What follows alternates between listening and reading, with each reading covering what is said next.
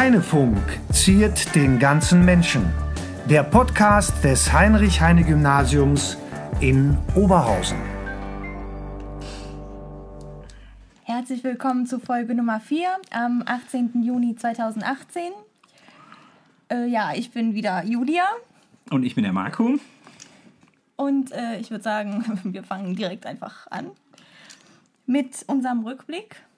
Genau. Wir haben heute, aber wir dürfen nicht vergessen, wir haben einen sehr spannenden. Ich dachte, wir machen es spannend. So. Ah, okay, gut. Unseren, unseren Gast, unseren Studiogast, unser Interviewpartner, den stellen wir noch nicht vor, meinst du? Okay, gut, na, dann machen wir spannend. Okay, gut. Also wir haben einen sehr spannenden Interviewpartner und wir haben natürlich zuallererst wieder den äh, kleinen Rückblick auf das, was in der Schule in den letzten Wochen passiert ist. Heute darf Simon einmal starten. Genau, und zwar letzte Woche, Freitag und Samstag, hat der Theaterkurs von Herrn Gerstenberger in der Q1 das Stück äh, Midsummer Night's Dream von William Shakespeare aufgeführt. War eine sehr schöne Vorstellung, waren insgesamt 200 Leute da und man muss sie auch echt loben, weil die haben sich echt in sehr kurzer Zeit sehr viel Mühe gegeben und das sehr gut hinbekommen. Gut, wunderbar. Dann gibt es etwas Spannendes von, wenn wir schon beim Theater sind, wir Genau. bleiben im Theater. Und zwar, äh, das ist etwas länger her, das war am 26. April. Da waren die Religionskurse von Frau Mietzer und Frau Töing in Castrop-Rauxel ähm, auch im Theater und die haben sich das Stück Die Kriegerin angeguckt. Da ging es um Toleranz und Ausgrenzung und es war ein äh, sehr schönes Stück. Das war ähm, in so einem kleinen Raum, das, war man, das heißt, man war dem Geschehen ziemlich nah und ich kann es nur weiterempfehlen. Es ist äh, wirklich, es, denkt, es regt einen zum Denken an. Gut, wunderbar. Dann vielleicht noch etwas, was schon wieder fast vorbei ist, nämlich die Stadt Oberhausen nimmt teil an etwas, das man Stadtradeln nennt. Äh, Das heißt, man fährt Fahrrad, trägt die gefahrenen Kilometer ein, misst sich mit anderen Teams in der Stadt und das Ganze natürlich äh, aus ökologischen Gründen, um äh, Emissionen einzusparen, den ökologischen Fußabdruck ein bisschen zu verbessern. Das Heine nimmt mit einem Team teil, die Heine Treter heißen wir, weil ich bin nämlich Teil des Teams, der Simon auch. Und es gibt im Augenblick so eine kleine Challenge, wer denn eigentlich dann innerhalb dieses Zeitraums, äh, in dem dieses Stadtradeln läuft, die meisten Kilometer gefahren hat. Simon wird wahrscheinlich gewinnen, wenn ich das so sehe. Vielleicht noch die Xantener. Genau, und zwar waren die 6C und die 6D im Xanten, auch ähm, am 6. Juni, das ist nicht so lange her. Und es gibt einen sehr schönen Bericht auf der Schulhomepage, der ist ziemlich ausführlich und es klingt so, als hätten die viel Spaß gehabt. Okay, mit Sicherheit. Dann noch das vorletzte, vielleicht, es gibt wieder neue Referendarinnen und neue Referendare, die ihren Dienst angetreten haben, äh, die nach einer Phase, die sie immer dann im Seminar, das heißt nicht mehr Seminar, sondern Zentrum für schulpraktische Lehrerausbildung, ähm, sind, sind sie jetzt also wirklich an der Schule angekommen, nämlich die Frau Bender, der Herr Pomren, Herr Hottewitsch, Frau Choban, Frau Duran, Frau Gaul und Frau Quentin. Von uns aus ein herzlich willkommen. Wir werden mal schauen, ob wir eine dieser Referendarinnen und Referendare hier dann auch mal als Interviewpartner bekommen, um mal zu hören, wie das denn so ist, wenn man gerade startet als Lehrerin oder als Lehrer. Wer äh, die sieben äh, sehen will, auf der Schulhomepage ist ein Foto, dazu auch die äh, Fächer, die sie unterrichten. Zum Schluss noch, ähm, die, ähm, nee, der Förderverein hat der SV neue ähm, SV-T-Shirts gespendet. Da sind, ähm, ja, das sind einfach schwarze T-Shirts, da steht SV drauf. Ziemlich cool. Ich äh, schätze mal, dass man die dann bei der nächsten Veranstaltung sehen kann und erkennen kann. Genau, hinten steht immer groß drauf Schülervertretung und alles, was in Schwarz mit Schülervertretung rumrennt, ist dann SV. Gut, das war der kleine Rückblick. Äh, Dann wollen wir auch endlich unseren Gast begrüßen, der schon geduldig äh, geharrt hat, der aber alles äh, von dem, was wir jetzt gerade erzählt haben, natürlich wusste, denn es ist Herr Gottmann! genau unser Schulleiter Herr Koppmann. Herzlich willkommen. Danke für die Einladung. Wir haben ein paar Fragen natürlich vorbereitet und wollten äh, dir so ein bisschen auf den, auf den Zahn, auf den Zahn natürlich fühlen, ein bisschen vorstellen. Wenn man einen neuen Schulleiter hat, natürlich Julia darf beginnen. Das ist aber lieb. äh, ja, aber ich fange an mit der Vergangenheit. Und zwar wäre dann die erste Frage, wie Ihre Zeit als stellvertretender Schulleiter war. Die vier Jahre hier am Heine, die im April 2014 begonnen haben, waren für mich sehr abwechslungsreich, aufregend, aber absolut erfüllend.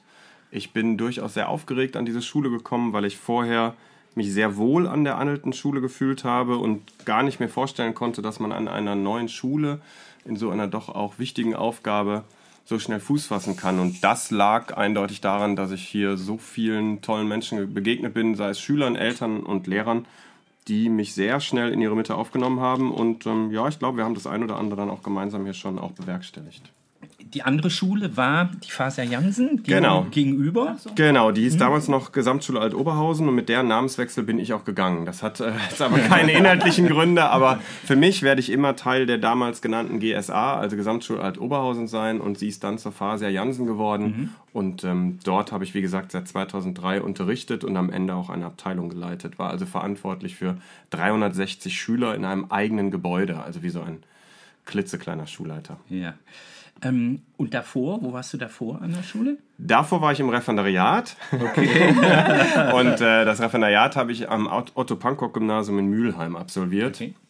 Und bin davor im Studium gewesen. Und eigentlich gebürtig bin ich aber aus der niederrheinischen Stadt Mörs und habe 1994 mein Abitur am Adolfinum gemacht. Okay, das führt fast zu unserer zweiten Frage, die wir uns mhm. natürlich sorgfältig, sorgfältigst vorher überlegt haben. Wenn man den Schulleiter schon mal hat, dann muss man sich auch gut vorbereiten. Nämlich, ähm, ich weiß es äh, so ein kleines bisschen äh, durch den Zeitungsartikel, den es ja zu deinem äh, Start hier gab. Äh, wie kommt man dazu oder wie bist du dazu gekommen, Schulleiter werden zu wollen? In erster Linie, das habe ich auch in dem Artikel geschrieben, gibt es wirklich keinen Zeitpunkt in meinem Leben, wo ich nicht Lehrer werden wollte.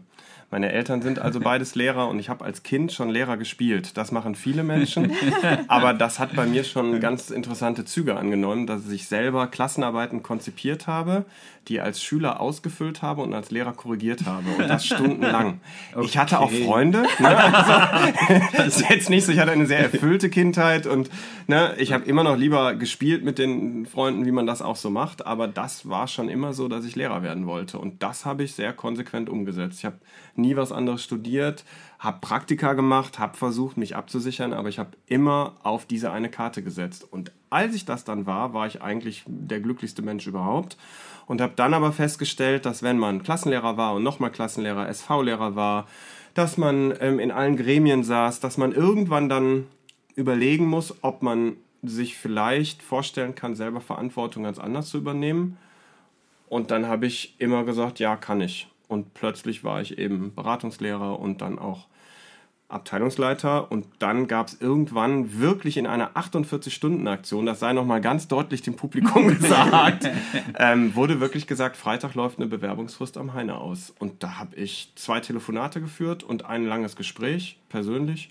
Und dann habe ich ähm, tatsächlich noch am Folgetag die ähm, äh, ein Gast betrifft den Raum, ja. ähm, habe ich am Folgetag dann noch die Bewerbung abgegeben. Okay. Und Schulleiter wollte ich dann tatsächlich werden. Ich bin nicht zum Heine gekommen, um zu sagen, ich werde hier einen Winkler beerben. Ich dachte gar nicht, dass der schon so alt sei, ehrlich gesagt. ähm, und dann habe ich mir aber überlegt, dass ich diese Schule auch wirklich leiten möchte. Wie ist man denn als Schüler, wenn man schon Lehrer spielt? Also, äh, dann warst du ein besonders fleißiger, guter, ich will jetzt nicht auf Streber kommen, aber noch ganz in der Nähe. Ja, ich muss jetzt überlegen, was ich sage, weil es ja, sein kann, dass der eine oder andere Schüler mal bei mir sitzt. Ähm, ja, also ich war ein Schüler, der immer alle Hausaufgaben gemacht hat, tatsächlich, und die aber immer gerne hat abschreiben lassen. Ich hatte da überhaupt kein Problem mhm. mit. Das heißt, ähm, ja, vielleicht hatte ich was Streberhaftes, aber dadurch, dass die alle jeder immer abschreiben konnte, was mir wirklich auch egal war, ähm, war das, glaube ich, soweit okay. Hm. Ich sage nicht, dass ich die Hausaufgaben immer sehr ordentlich gemacht habe. Also, ähm, ich hatte immer etwas. Ich bin nie unvorbereitet in die Schule gekommen, ähm, bin aber dadurch, dass man ja zu Hause Lehrer erlebt, also auch weiß, hm. wie Eltern, die Lehrer sind, über Schüler und über Eltern und über Kollegen sprechen, hatte ich niemals Angst in Schule. Und das war für mich ja total normal. Also die, die da vorne standen und meinten, sie hätten recht, die waren ja die, die nachmittags und abends bei mir waren. Und dann war ich manchmal, so sagt man mir nach, ähm, ein bisschen vorwitzig, also auch ein bisschen frech und ein bisschen altklug und vielleicht nicht immer so einfach. Und dann war aber halt auch klar, ich bin das Lehrerkind. Und dann habe ich aber mit steigendem Alter, so im siebten, achten Schuljahr, war das auch nicht so cool. Also dann äh, habe ich mich da auch so ein bisschen zurückgenommen. Aber ja, ist ein bisschen typisches Lehrerkind und wir waren ja drei Lehrerkinder. Also ich habe ja noch zwei Brüder. Okay, und die sind auch alle Lehrer geworden? Einer ja. Mhm. Und der eine, der nicht Lehrer geworden ist, hat eine Lehrerin geheiratet. Okay. Also das ist schon Ja? sehr eindeutig in unserer Ja, Familie. ja, gut. Ich darf jetzt nichts erzählen, ist nämlich bei uns genauso. Also. So. Okay, gut, da ist man dann ja auch stolz, wenn die Kinder sozusagen dann irgendwie, dann sagt man ja, okay, gut, wenn die Kinder den eigenen Beruf sozusagen, also äh, die Kinder selbst kennengelernt haben, bei den Eltern dann äh, wahrnehmen, okay, man kann nicht alles falsch gemacht haben, ne? Das, da ist man dann natürlich auch stolz drauf. Und das möchte ich Ja. nochmal sagen. Meine Eltern waren wirklich sehr, sehr gerne Lehrer. Und das habe ich gesehen. Bei aller Belastung, die es damals auch gab und in den Mhm. Stadtteilen, wo die unterrichtet haben. Diese Faszination habe ich vorgelebt bekommen. Und das habe ich eins zu eins übernommen. Und ähm, es gibt jetzt eine Kampagne vom Land. Ich weiß nicht, ob die allen so klar ist. Es werden Lehrer gebraucht. Und natürlich in speziellen Fächern ganz besonders, aber über die Jahre immer wieder. Und wir sollen jetzt Werbung machen bei den jungen Menschen zu sagen, werd Lehrer, Lehrerjob ist es. Und das kann ich letztlich inhaltlich immer nur unterstützen. Das ist ein Traumberuf. Ja, das muss ich so unterstützen. Ja, ich äh, ruder nochmal zurück. Wir haben so eine schöne Überleitung gemacht. Und zwar äh, war die nächste Frage, wie man Schulleiter wird. Also ob es vielleicht irgendwelche Kriterien gibt oder irgendwelche bestimmten äh, Dinge, die man beachten muss. Ja, man muss ein paar Prüfungen ablegen. Also man wird nicht so einfach Schulleiter, sondern das ist ein großes Unterfangen. Man muss zum einen ein gewisses Alter mitbringen und vor allen Dingen also ein Dienstalter.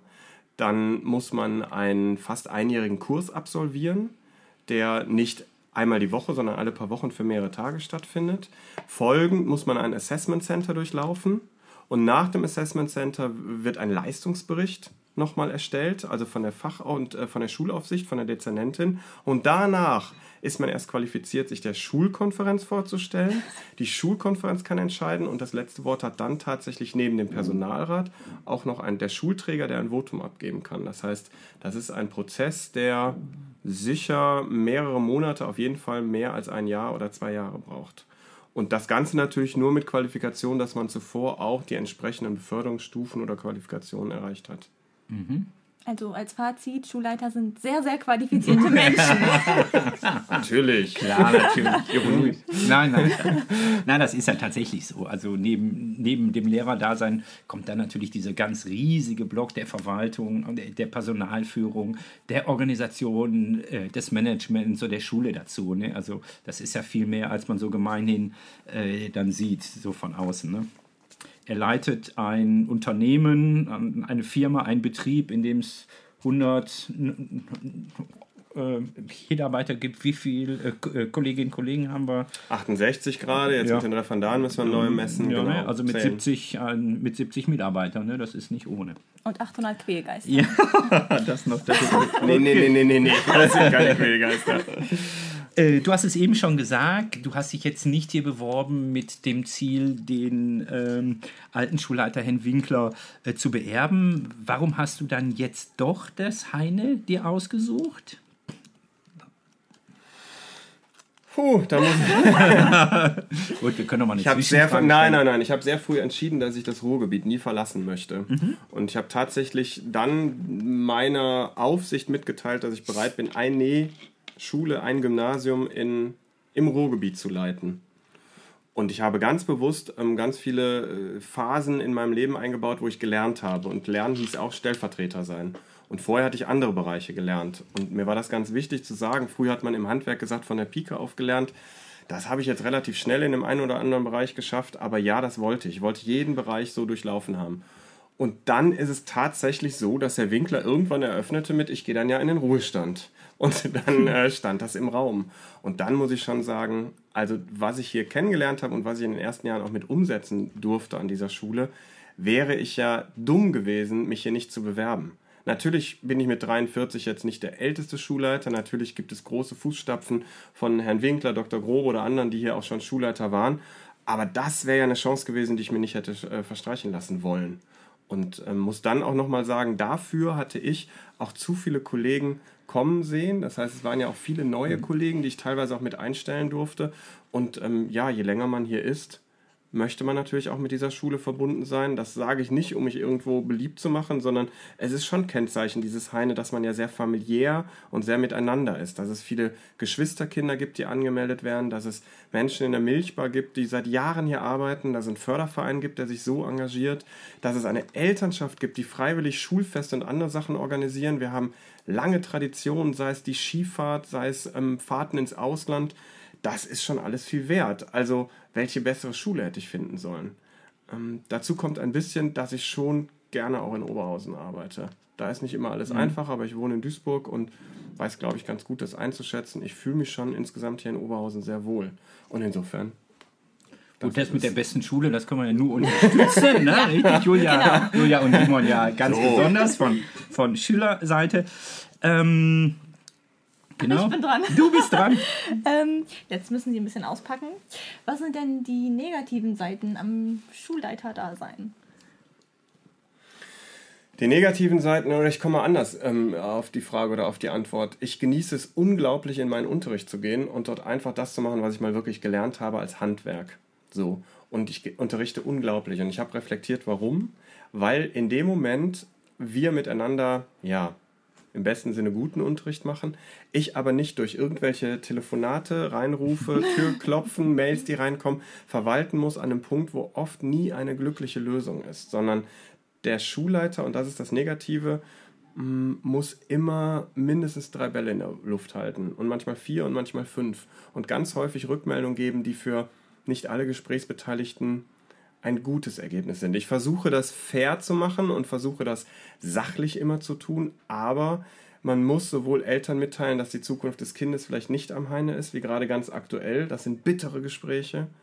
Man muss auch manchmal Kollegen mitteilen, dass sie Unterricht übernehmen oder Verpflichtungen haben, die sie ob der Belastung oder der Wünsche, die sie haben, wie sie sich Schule vorstellen, gerade anders umsetzen müssen.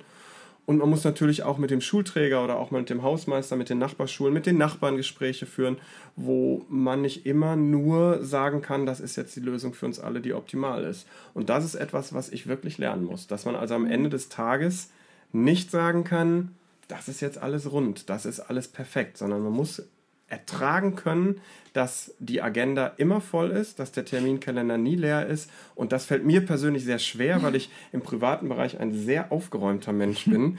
Ähm, es ist nie alles ja gut, so im Sinne des Fertigseins. Und das ist aber auch gleichzeitig die Herausforderung. Es kann nur dann gut sein, vielleicht im Unperfekten und in dem absoluten Wunsch für die Menschen, das weiterentwickeln zu wollen. Klingt so ein bisschen nach Sisyphus. Man ist nie, ne? und, und, immer wenn er gerade oben ist, dann rollt der Stein wieder runter. Jetzt darfst du aber auch das, was schön ist, mal sagen. Also was ist denn äh, tatsächlich das Schöne am Schulleiter-Dasein? Das Positive? Ich stehe in den Sommerferien hier und ich weiß, das ist meine Schule. Das ist unsere Schule. Man blickt da drauf und denkt, wow, was für eine große Aufgabe. Und ich komme morgens hier hin und es ist wirklich so. Ich werde gefragt und ich sage, ich lüge da nicht ich bin vielleicht erschrocken, was alles passiert. Ich habe Sorge, was wieder alles passieren kann. Und ich komme in den Gang und da sitzt irgendein Kind und sagt, guten Morgen, Herr Kortmann, da ist meine Welt in Ordnung. Das ist irgendwie unglaublich schön. Nicht, weil ich so gerne gegrüßt werde, was ich übrigens wirklich gerne werde, aber das, ich grüße auch zurück. Aber das ist tatsächlich echt schön. Und dass man jetzt an einem Punkt ist, und da lerne ich auch noch, ich mache die Sachen hier, glaube ich, jetzt in den ersten Monaten so, wie es irgendwie ähm, sein muss und wie ich mir das vorstelle. Ähm, man darf natürlich ganz viel bewegen. Ich habe Traum von Schule. Ich habe Traum, wie wir das hier noch, noch besser alles hinkriegen, wie das geht. Der Marco Filetscher, der hier auch sitzt, weiß, wie viel wir auch schon versuchen umzusetzen und wo ich auch immer sage, machen wir und das versuchen wir. Und das ist schon toll. Ich bin jetzt an der Stelle, das entscheiden zu dürfen, zusammen mhm. mit anderen Menschen, tragen zu müssen, wenn es um Verantwortung geht. Aber das ist das, wo ich hin wollte.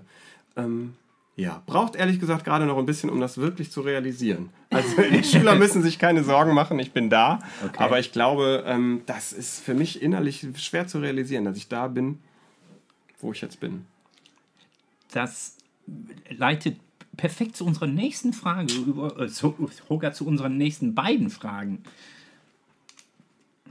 tut das? wir wollten jetzt einen kleinen Ausblick machen, sozusagen. Ja. Also, was äh, äh, denn mit dem Heine jetzt in äh, nächster Zeit passiert. Und eines der Dinge, die schon auf der Homepage auch gut nachzulesen ist, ist das sogenannte Lernbüro. Ach.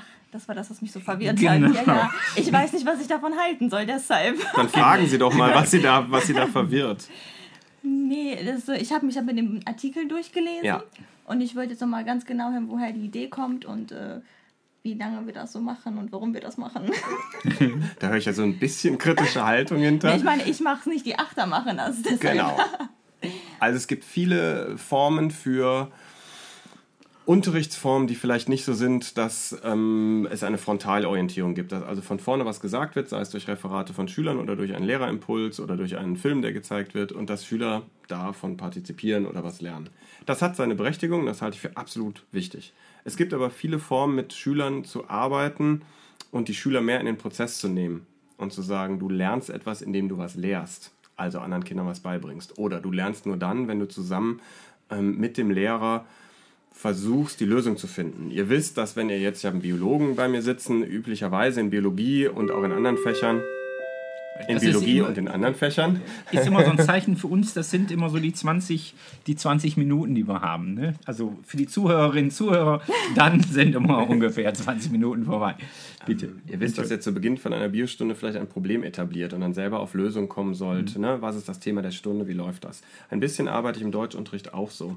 Die Idee des Lernbüros, um darauf zurückzukommen, ist nur ein kleiner Mosaikstein von Möglichkeiten, mit Schüler offener zu arbeiten. Das tue ich grundsätzlich. Portfolioarbeit mache ich auf jeden Fall immer. Ähm, habe das auch versucht in meinem Leistungskurs weitestgehend umzusetzen und komme aber ganz klar aus einer Tradition oder aus einer Veränderung von Unterricht von meiner alten Schule. Das heißt, da habe ich Unterrichtsformen entwickelt, die sehr frei sind. Mein Unterrichtsraum war rund. Das heißt, ich habe immer nur mit Kommunikationskreisen gesprochen und die Schüler haben sich aus dem Kreis im Grunde nur umgedreht an Arbeitsplätze. Und es gab immer eine Pendelbewegung zwischen du für dich an iPad, iPhone ähm, oder andere Smartphones oder andere Produkte. Ui, Genau. das müssen wir rausschneiden, bitte. Das galt nur für das Heine. Ähm, und ansonsten ähm, habe ich versucht, diese Form zu entwickeln und habe dann konkret auch Frau Nguyen Gutleben getroffen, die just von einer Fortbildung zu Lernbüros kam und da Frau Nguyen Gutleben Mathe und Klassenlehrerin in der 8c ist und ich Deutschlehrer in der 8a und wir die Möglichkeit hatten, weil Herr Will ja gerade in Elternzeit ist, der das inhaltlich trägt, aber mit vorbereitet hat, die Notwendigkeit sahen, dass Frau Nguyen Gutleben auch den Unterricht in der 8a übernehmen soll in Mathe, bog sich das zusammen. Und dazu muss man wissen, ich arbeite mit der Frau Schulte sehr eng zusammen. Das heißt, wir planen alles immer gleich gleich und tauschen sogar Klassenarbeiten aus. Und so ergab es sich, dass wir uns wünschen wollten, den Schülern acht Stunden die Woche die Möglichkeit zu geben, Deutsch- oder Matheaufgaben zu erledigen. Immer wieder mit Rückfrage an den Lehrer und gipfelnd in, du darfst dir sogar die Leistungsüberprüfung aussuchen. Und das testen wir gerade so aus. Das heißt, in Deutsch ist es so, Sie haben drei Möglichkeiten der Leistungsüberprüfung und in Mathe haben Sie eine in Anführungsstrichen einfache, normale Klassenarbeit, aber Sie dürfen den Zeitpunkt auswählen. Das ist ein Versuch. Das ist wirklich mit ganz viel Engagement von, von Nguyen Gutleben, muss ich ganz klar sagen. Ganz, ganz viel ihrer Arbeit und von Frau Schulte und von mir. Und nicht alle Schüler finden das gut. Ich glaube, für außen sorgt das für Verwirrung. So, ne, das liest man nicht sofort. Das müssen sie auf keinen Fall machen. Das ist eine Form von Unterricht. Aber daran wird deutlich, wie ich mir wünsche, dass Unterricht funktionieren kann. Das ist so durchdacht. Ich bin immer so der Handler. ja, doch, äh, ist mir jetzt klar geworden. Dankeschön. Ja, ja, genau. Okay. Ähm, ich hatte dich vorgewarnt, dass die Frage dann ausführlich und äh, intensiv Ja. beantwortet wird. Ja, Immer, ja wenn wir über Lernbüro, über Lernbüro sprechen, wir was natürlich eine Termin. ganz tolle, ganz tolle äh, Methode ist. Äh, und ich freue mich sehr darüber, dass wir das dann hier ausprobieren ähm, ähm, können und äh, dann vielleicht auch fortführen oder hoffentlich fortführen können. Jetzt kommt eine ganz einfache Frage. Äh, wie sieht das Heine in fünf Jahren aus? Äh, welche Ideen hast du? Ich spreche da nicht gerne von Visionen, aber welche, welche Ideen hast du? Was glaubst du, in welche Richtung sollte sich das Heine entwickeln? Ich hoffe, dass wir dann unseren Anbau, der im Sommer kommt, schon als Selbstverständlichkeit nehmen. Das heißt, mit diesem Anbau, der diese Schule ja nochmal baulich verändern wird, werden wir, was Abläufe angeht und auch was Möglichkeiten des Unterrichtens angeht, ähm, ja, neue Möglichkeiten haben. Und ich glaube, in fünf Jahren werden wir hoffentlich eine weiterhin starke vierzügige Schule in der Mitte von Oberhausen sein. Ich wünsche mir sehr, dass wir dort gut gestartet sind in einer Lösung für G8, G9, die landesweit getragen wird. Ähm, Ich hoffe, dass es langfristig eine Lösung dafür gibt, dass Oberhausen mit den Kindern, die wir nicht hier am Gymnasium halten können, einen Weg gefunden hat, die Kinder und die Eltern trotzdem glücklich zu machen. Das heißt, das ist eher so ein ja, oberhausenweites Stadtelement, was vielleicht noch geklärt werden müsste. Ich glaube, dass wir, was unsere Schule angeht, noch an der einen oder anderen Stelle Entwicklungsmöglichkeiten haben, dass wir unsere Schüler noch mehr stärken, um zum einen studierfähig zu sein. Vielleicht wird die Gelegenheit oder wird es dann so sein, dass ja wirklich G9 schon etabliert ist und tatsächlich so umgesetzt wird. Auch das ist ja noch vom Gesetz her offen. Und ich glaube, dass wir dort dann mit vielleicht Ideen wie Lernbüro, Lernetage, Schülern im inklusiven Lernen, das gemeinsame Lernen nennt man ja so, vielleicht auch gelernt haben, das soziale Lernen noch ein bisschen zu optimieren, also zu sehen, mhm. wo sind Stärken bei Menschen, die vielleicht offensichtlich nicht so die Stärken haben, die am Gymnasium vornehmlich sind, eben doch ähm, eine Gesellschaft bereichern können. Ja, das sind schon mal so ein paar Sachen. Ja, ist schon ein gut also festgelegt. Nein, ist schon ein guter Plan. Ne? Okay. Ja, also mir hat ein Vögelchen gezwitschert, dass ich äh, persönlichere Fragen stellen darf. Ja. Sie haben ja einen Joker. ähm, die erste Frage, die auftaucht, ist: Sind Sie verheiratet? Ja, bin ich. Ich nehme an, glücklich. Sehr. äh, und äh, wie sieht das mit Kindern? Haben Sie Keine Kinder? Kinder, nein. Ja, Sie haben ja hier 800 Stück. Also. 815 derzeit. Ah, okay. Und sieben Patenkinder gemeinsam. Acht. Ist noch dazugekommen. Nicht schlecht. Ähm, und dann war noch die Frage, was sind Ihre Hobbys? Also ich das Heine. Das Heim? ähm, ja, also ich habe früher, äh, ja, Hobbys mit dem Begriff tue ich mich schwer. Ähm, ich weiß, dass man das früher auch so hatte. Wenn ich Zeit überhaupt habe, ist mir das ganz wichtig, Freunde und Familie zu sehen. Das heißt, mit den Menschen Zeit zu verbringen, ähm, die viele Kinder haben oder eben auch in Städten leben, wo man nicht einfach so hinkommt. Ähm, unsere Patenkinder leben in Hamburg und in Köln und da muss man sich auch schon auf den Weg machen. Ich habe aber auch ähm, gute Freunde und Familie in Berlin und sogar auch in Innsbruck und das sind immer große Wege und alleine das zu bewerkstelligen ist schon ein Hobby. Mhm. Und tatsächlich ist es so, dass ich nicht nur gerne Sport mache, sondern eben, wenn es irgendwie geht, mich der Musik widme und tatsächlich, das ist aber so ein bisschen Deutschlehrer-Klischee natürlich, den Roman. Also ich lese gerne, kann das momentan aber gar nicht. Wenn ich von einem Hobby spreche, ist es ansonsten sicher momentan Großbritannien, wo ich einfach sehr, sehr häufig sehr gerne bin. Ich mag die Sprache, ich mag das Land, ich mag dort zu sein, in Mittelengland. Ich gucke mir da Fernsehen an, bringe Rezepte mit und ähm, das hat natürlich nichts mit Spanien, Frankreich, anderen Ländern zu tun, Italien, Russland, ne, Länder, die auch irgendwie in der Kooperation sind. Ja, das wäre das, was man Hobby nennt wahrscheinlich. Ja, damit äh, die Frage, ob sie Zeit für Privates haben, hat sich erledigt. Das wäre dann nein. Also, aber weniger als, äh, als Lehrer? Kontinuierlich, ja. Oder? Ah. Also mit jeder Aufgabe, die ich übernommen habe, habe ich weniger Zeit gehabt, aber es ist eine Erfüllung meiner Aufgabe. Und solange ich das privat kläre und Sie können sicher sein, dass ich sehr kritische Menschen um mich herum habe. Das heißt, es gibt, ähm, ich hatte ja damals gesagt, bei der Frage, als ich, ob ich zum Heine gehe oder nicht, habe ich mhm. ein Gespräch geführt und zwei Telefonate und diese Menschen sind immer noch an meiner Seite. Und wenn von denen auch nur irgendein Signal käme, dass ich Menschen vernachlässige oder mich vernachlässige, dann würde ich darauf hören. Also ja, ist alles machbar und das ist ein toller Job. Okay, das nennt man dann neudeutsch die Work-Life-Balance. Ne? okay, das muss man dann bisschen im Griff haben. Ich habe sozusagen die letzte ähm, inhaltliche Frage, darf ich noch stellen. Das ist eigentlich eine ganz große Frage, aber vielleicht können wir sie nur global beantworten. Ähm, nämlich äh, es gibt ein neues Schulprogramm, verabschiedet am äh, 13. Äh, Juni von der äh, Schulkonferenz und es gibt eine neue Hausordnung. Äh, wir werden äh, das noch ausführlich besprechen, beziehungsweise wir wollten die Hausordnung und das Schulprogramm einmal vorlesen lassen und dann als Audiodatei zur Verfügung stellen.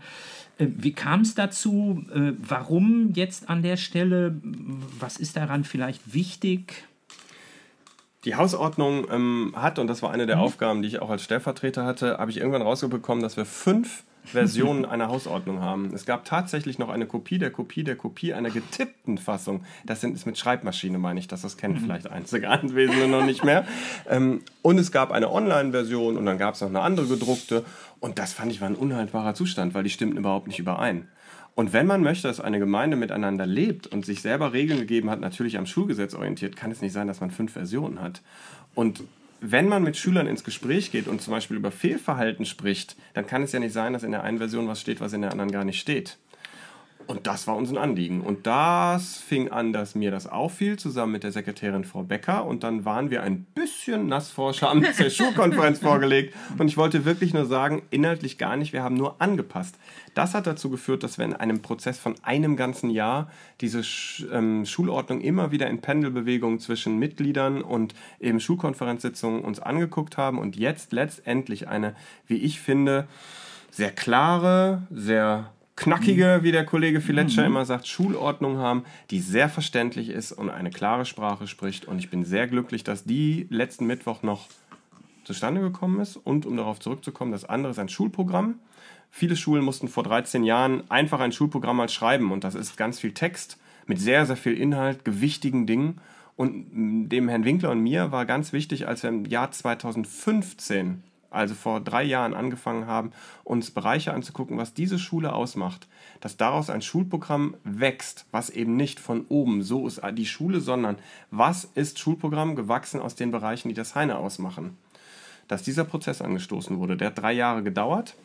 Wir haben seit äh, Sommer letzten Jahres immer wieder angekündigt und es war auch von allen Beteiligten gewünscht, dass es diesen Sommer fertig werden soll dass diesen Sommer, und das ist letzten Mittwoch geschehen, Einzelne waren anwesend und haben den Prozess mitgemacht, dass ein, ich glaube, 18-seitiges Schulprogramm ähm, ja, gemeinsam von der Schulkonferenz verabschiedet wurde, nachdem die Steuergruppe über ein Jahr nochmal gesichtet hatte, vorgegeben hatte, Impulse gesetzt hatte und nochmal die Gremienarbeit initiiert mhm. hat. Und am Ende ist dieses Schulprogramm das gewachsene Sein des Heines, jetzt im Sommer 18. Und in der Präambel steht nicht nur, dass wir uns unserem Namensgeber verpflichtet fühlen, sondern eben auch natürlich dem Schulgesetz und auch den, den, den Verpflichtungen einer, einer äh, toleranten Gesellschaft, dass wir auch sagen, dass dieses Programm sich entwickeln muss. In fünf Jahren haben wir ein Schuljubiläum. Das wollen wir dann feiern. Genau, das wird nochmal sehr spannend und hochinteressant. Jetzt muss man nochmal dazu äh, sagen, vielleicht für die, die es nicht äh, immer so im Blick haben, die Schulkonferenz ist natürlich besetzt mit äh, Eltern, Lehrerinnen, Lehrern und Schülern und genauso auch unsere Steuergruppe. Die Steuergruppe, die das Schulprogramm äh, mit organisiert hat, äh, betreut hat, äh, tatsächlich auch also unter hoher Elternbeteiligung, hoher Schülerbeteiligung dann als Prozess ähm, so entstanden ist. Und ja. diese Steuergruppe. Mhm. bei der ich mich eindeutig äh, ganz klar auch bedanken möchte, wird nach wie vor auch beratendes Gremium sein. Das heißt, die Steuergruppe hat sich bereit erklärt, weiter zu existieren und ähm, ich möchte das auch und freue mich, dass die zugestimmt haben. Das heißt, ich habe hier eine dauerhafte ja, Gruppe von Menschen, die eben aus den verschiedenen Bereichen mit mir ins Gespräch kommen können. Gut, nach diesen eher inhaltlich fachlichen Fragen haben wir noch unsere Psycho, unsere Psycho-Fragen, die wir allen, die wir allen äh, unseren Gästen sozusagen gleichstellen und dann äh, versuchen Ist auch nicht dann. gefährlich. Möchtest du anfangen? Kann ich machen. Und zwar, äh, wenn Sie in Ihre eigene Schulzeit zurückdenken, welche Begriffe fallen Ihnen ein? Wie haben Sie sich gefühlt? Und, äh, also generell Begriffe, so die ihnen sofort einfallen. Verstaubt, missverstanden, glücklich, absolut engagiert. Rebellion. okay. okay. Klang, eben noch, klang eben noch anders, ja, aber ja, ja. okay. Das führt direkt Glücklich, ich habe glücklich gesagt. Ja. führt direkt zu der zweiten Frage, die aber eben äh, ja schon beantwortet wurde, nämlich nach dem Schülertyp. Mhm. Haben wir ja eben schon im Gespräch beantwortet. Mache ich vielleicht mal auch direkt die nächste. Wenn du mh, mm, per Zufall ungeplant 1000 Euro bekämst, was würdest du damit machen? Ich persönlich oder, du, oder für nein, die Schule? Du, nein, nein Meine Person. nicht du. Jetzt reden wir. Ach, ich bin bei du, mir. Du, du sozusagen, du bekommst, äh, was weiß ich, Oma äh, steckt dir äh, 1000 Euro, das ist ein bisschen viel, ne?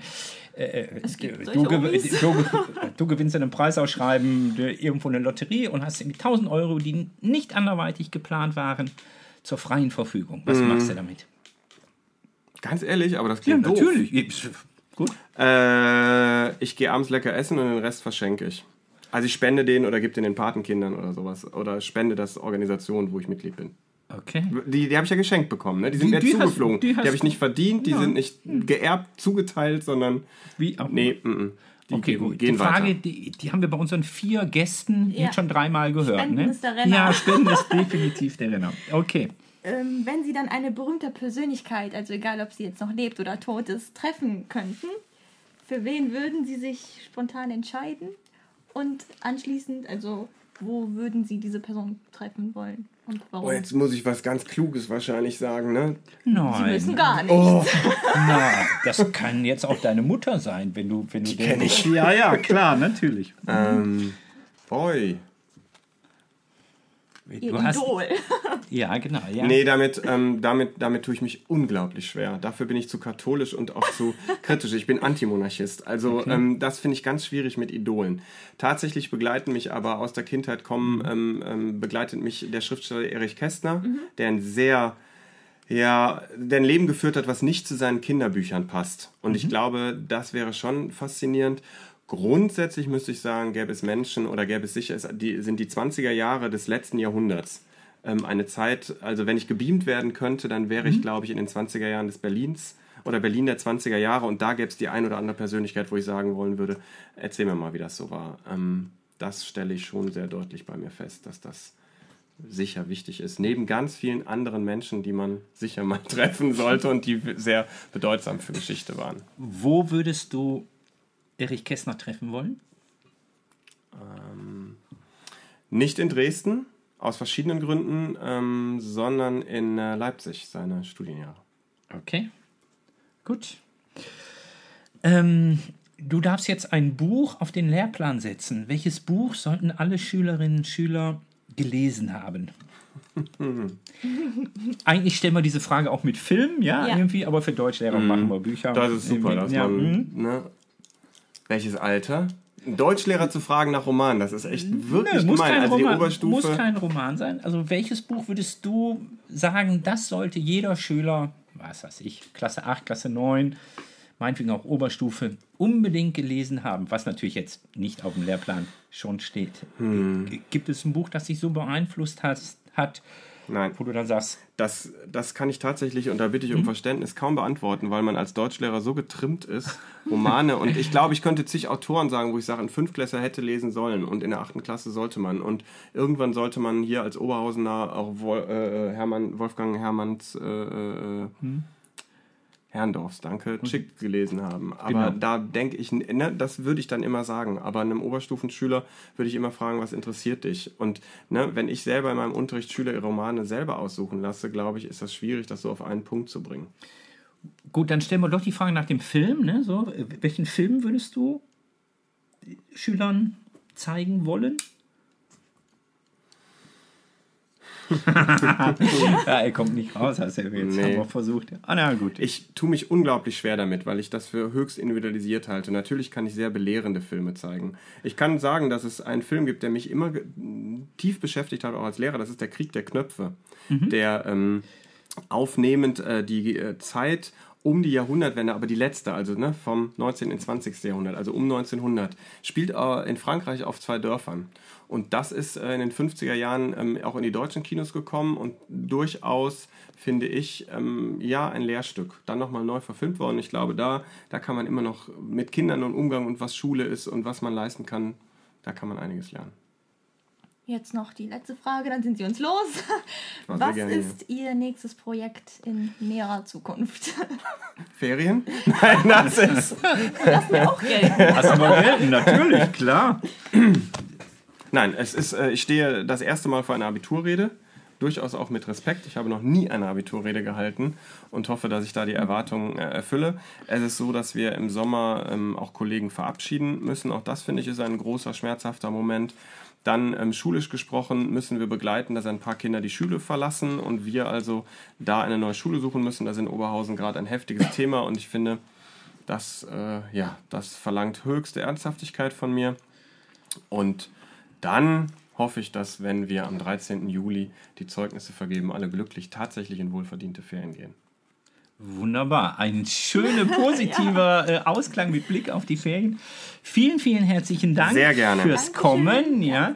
Wir äh, machen noch unseren, jetzt hätte ich beinahe Rest gesagt, aber es ist natürlich kein Rest, sondern ein essentieller, essentieller Teil. Wir starten unsere Umfragen. Wir haben uns eine sehr kluge, äh, intelligente Umfrage äh, ausgesucht, die wir auch auf die Homepage stellen. Wie immer heinefunk.de. Die Frage diesmal, und das passt dann wunderbar, brauchen wir gar keine Überleitung, lautet. Genau. Worauf freust du dich in den Sommerferien am meisten? Und Punkt 1, äh, von dem wir annehmen, dass er der Sieger sein wird, äh, lautet Faulenzen. Punkt 2 wäre dann Verreisen. Hobbys ausüben, wobei wir alle Hobbys nehmen, die äh, wie auch immer äh, dann äh, eine Rolle spielen, was, also das kann Sport sein oder irgendetwas anderes. Genau, Freunde treffen vielleicht. Mit der Familie etwas unternehmen und die letzte Antwort. ich warte eigentlich, dass die Schule wieder anfängt. Ja, dann schauen wir mal auf heinefunk.de. Ja, ja. Könnt ihr diese Umfrage dann machen. Apropos Homepage. Wir sind auch erreichbar inzwischen und zwar so cool. mit, einer, mit einer eigenen E-Mail-Adresse. Und zwar Simon hat die Adresse, wenn ihr den Simon erreichen wollt, simon.heinefunk.de ja, ich habe dann julia.heinefunk.de und marco.heinefunk.de und wenn ihr uns alle drei erreichen wollt, heinefunk.heinefunk.de bleibt noch der Ausblick und dann sind wir durch mit Folge 4. Die wurde jetzt ein kleines bisschen, ein kleines bisschen länger. Wir sind so über 40 Minuten, ein kleines bisschen, aber ich denke, wenn der Schulleiter schon kommt, dann dürfen wir das machen. Der Ausblick? Genau, ähm, zum einen der Spendenlauf am 27. Juni wo alle schön äh, fleißig bitte Runden sammeln. Dankeschön. Ist ja für einen guten Zweck. Das habe ich vergessen, genau. Ja, das ist ganz wichtig. Spendenlauf, Entschuldigung, ich bin noch da. genau, also Spendenlauf. genau, Spendenlauf wie immer alle zwei Jahre für einen guten Zweck. Ähm, dann am Freitag, 6. Juli, gibt es die Entlassfeier. Herr Gottmann hat es gerade schon angesprochen. Er muss die Abiturrede halten um 17 Uhr in der Aula. Alle äh, sind natürlich herzlich eingeladen, die dann unsere Abiturienten verabschieden, verabschieden wollen. Und das letzte noch. Ja, das ist ein Tag nach dem Spendenlauf. Am 28. Juni ist äh, der Kennenlernnachmittag. Da kommen die neuen Fünfer. Das ging irgendwie schnell, habe ich das Gefühl. das heißt, für die jetzigen Fünfklässler, ihr seid nicht mehr die Jüngsten, alles wird gut. das wird ähm, ein aufregender Tag wahrscheinlich wieder für die neuen Schüler genau. und Schüler. Ja, wunderbar. Damit sind wir durch und äh, danke fürs Zuhören und bis zum nächsten Mal. Tschüss.